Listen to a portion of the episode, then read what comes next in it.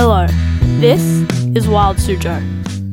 Today, we will talk about the pangolin, a rather interesting looking animal that lives in Africa and Asia. What does it look like? What does it eat? What is its biggest threat? And other questions will be answered. First, the pangolin is a scaly mammal. Well, scaly is an understatement. The pangolin is covered from head to tail in overlapping plate like scales.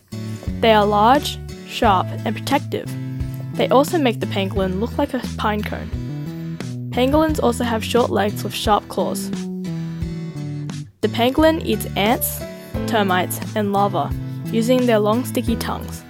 This has earned them the name scaly anteater since the pangolin shares the same diet as anteaters. Pangolins are found in both Asia and Africa. Four species live in each continent. To defend themselves, pangolins make use of their scales.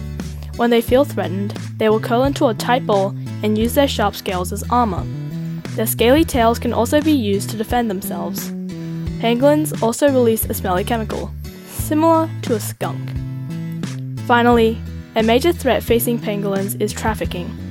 Pangolins are in high demand in China, where they are sold for their scales, which are used in traditional medicine. In Vietnam, their meat is considered a delicacy and are also used as medicine. It is estimated that 100,000 pangolins are trafficked each year to China and Vietnam, making them the most trafficked animal in the world. They are also hunted in Africa, where their meat is eaten and used in traditional medicine. For Wild Suzhou, I'm Siana. Thanks for listening and see you next time.